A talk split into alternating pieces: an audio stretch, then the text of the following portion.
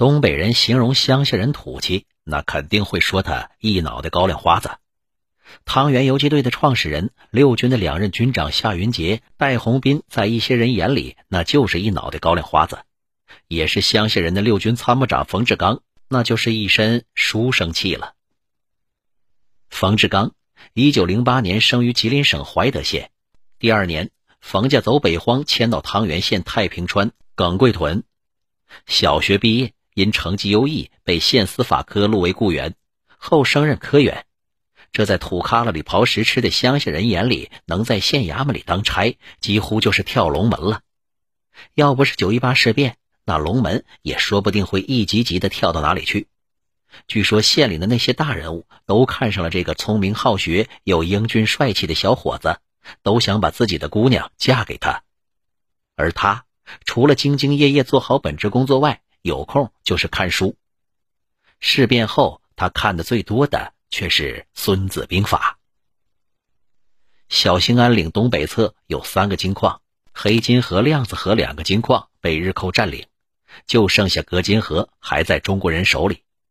日本人占领了汤原县城后，冯志刚来到格金河金矿当文书会计，为经理刘继三出谋划策，组织护矿队，利用有利的地势阻击日伪军的来犯，有时候也与汤原游击队联合作战。一九三四年四月，戴洪斌、冯志刚率领两支队伍，把太平川人称“梁二爷”的伪自卫团三十多支枪给缴了。不久，伪县公署又给这支伪自卫团配发枪支，又给缴了。两天后，伪军土旅四百多人将两支队伍包围在鱼罗锅屯，从上午打到下午。为了掩护救护伤员，屯子里就剩下冯志刚和四名队员了，其中还有伤员。冯志刚。一支匣子枪在前面开路，其余的人帮扶着伤员往外冲。他说：“俺没倒下就跟着俺，俺倒下来你就别管俺，冲出去一个是一个。”这次战斗伤亡极大，冯志刚的哥哥也在突围时牺牲了。刘继三说：“咱别自不量力了，这日本子打不了，散伙吧，金矿咱也不要了，带着家眷回克山县老家得了。”临走时，他告诉冯志刚：“你也寻摸个地方眯起来吧，别再惹祸日本人了。”冯志刚自己拉起支队伍，报号文武队，在汤旺河谷、小兴安岭继续抗战。王军说：“冯志刚的岳父是旧中华民国汤原县最后一任监督，监督就是县长。翁旭俩那都是有影响、有血性的人物。冯志刚中等个。”浓眉大眼，高鼻梁，沉稳果断，文韬武略，智勇双全。戴洪斌劝他参加游击队，他没看得起戴洪斌，他觉着你一个半拉子，一脑袋高粱花子，能带百十来号人打日本，我哪点都比你强，就想和你比个高低。这人呐，心气高，也真是有本事，打那好些仗。队伍很快就成七个人，发展到六十多人了。同时，他也看明白了。游击队有共产党的领导，这是谁都比不了的。冯志刚胆大心细，指挥作战十分缜密，打击敌人稳准狠。最能体现这种风格的是一九三七年四月二十八日攻袭汤原县城。四月初，县委得到情报，敌人正在策划一次大搜捕，要把全县有抗日嫌疑的人，不分男女老少都给抓起来。这可怎么办呢？冯志刚说：“以攻为守，打开县城就能破坏敌人的计划。”有人说：“咱们就这么百八人，还能打县城？打日本人占了汤原，谁把县城打开了？”然而冯志刚把一切都已经算计得明明白白了。这是一次精心策划的里应外合的突然袭击。两条十字街将汤原县城分割成几片，西北是伪县公署和警察大队。西南、东南为日伪军，中心十字街一个大碉堡。半夜时分，从打开城门到控制各个要害部位，留守团和各区农民自卫队两千多人都有内线接应引导。冯志刚率主力奔到伪县公署大院时，墙外早就有人给架上梯子了。更夫敲着梆子，不紧不慢地喊着：“平安无事。”第一枪在伪县公署大院打响。枪声和在铁桶里炸响的鞭炮声就把一座汤原城给震撼了。和伪军伪警察早有沟通默契，三百多人缴械投降，包括伪县参事官在内的四十多个鬼子被一个不剩的全给卷包会了。伪县长被活捉，同时砸开仓库、监狱。天快亮时，各路人马分头撤出城外，满载而归。王军老人感叹说：“两千多临时凑集起来的各区农民自卫队，能组织调动到这种火候，那也只有冯志刚了。”隔金河两岸几十里，小屯十几个，总名叫太平川。太平川又分东太平川和西太平川。东太平川西头有一个伪自卫团，三十多人，大多是炮手。论战斗力，在汤原县那是最好的。团长张传福三十多岁，中上个头，虎背熊腰。张家兄弟有车马和三百多晌土地，还开着油坊、坟坊，可谓是家大业大。张传福不仅善于当家理财，还有一手好枪法，方圆几十里的胡子都怕他，说话办事也像打枪一样有准头。不过，眼下一颗心可是七上八下的没谱了。游击队把土旅打垮了，把东二堡、鸭蛋河自卫团缴械了，把西太平川打开了，下一个不就轮到他东太平川了吗？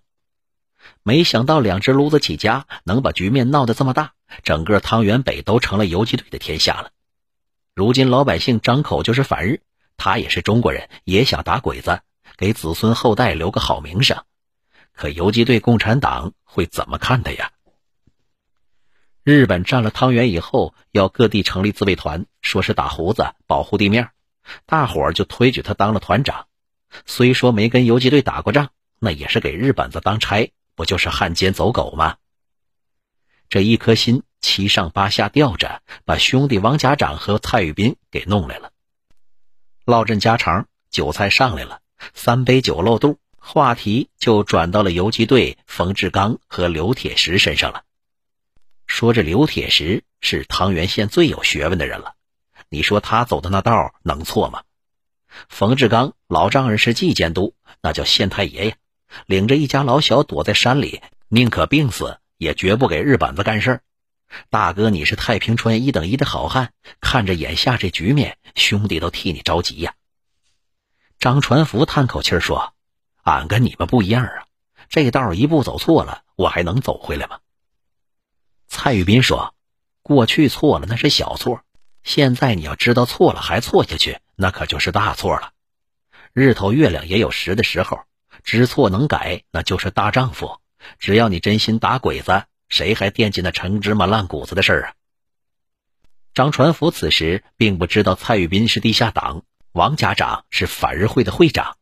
但是知道他们跟游击队有联系，于是他就说：“那你们有空给俺说说，就说俺张传福也是个中国人，有心出来反日，想跟他们说了算的人唠扯唠扯。”蔡玉斌这就向县委汇报了。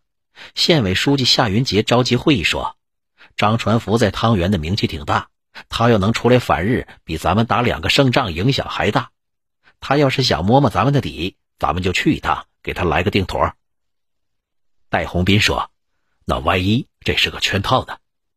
夏书记是拿大事的人，有个好歹损失就大了。俺看还是俺去吧，俺觉着俺能把事办利索。”大伙也都认为戴洪斌说的对。夏云杰就把游击队埋伏在张传福自卫团附近，谈判地点也派去了几个党团员暗中保护。谈判是在王家长家进行的。谈话进入正题，戴洪斌说。张团长，你不能光看汤原游击队有多少人，红地盘有多大。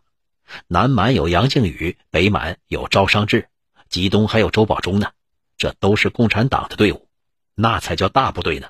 打鬼子那甭提多厉害了。张传福说：“戴队长这话俺有耳闻，俺张传福也是个中国爷们，打日本子没二话，就是怕共产党信不过俺，说俺降过鬼子。”这两天有的弟兄还提起了九江，俺就更不能不犯合计了。话说到这儿有门那戴洪斌直接就叫上大哥了。戴洪斌说：“俺听出来了，大哥说的都是掏心窝子的话，可你说错了。于九江是啥人？大哥，你是啥人？他是胡子头，你是打胡子的好汉，你这不是拿老瓜跟凤凰比吗？大哥，你瞅着，就冲你这身功夫，往后队伍几千几万发展起来，那还得让你当师长、军长呢。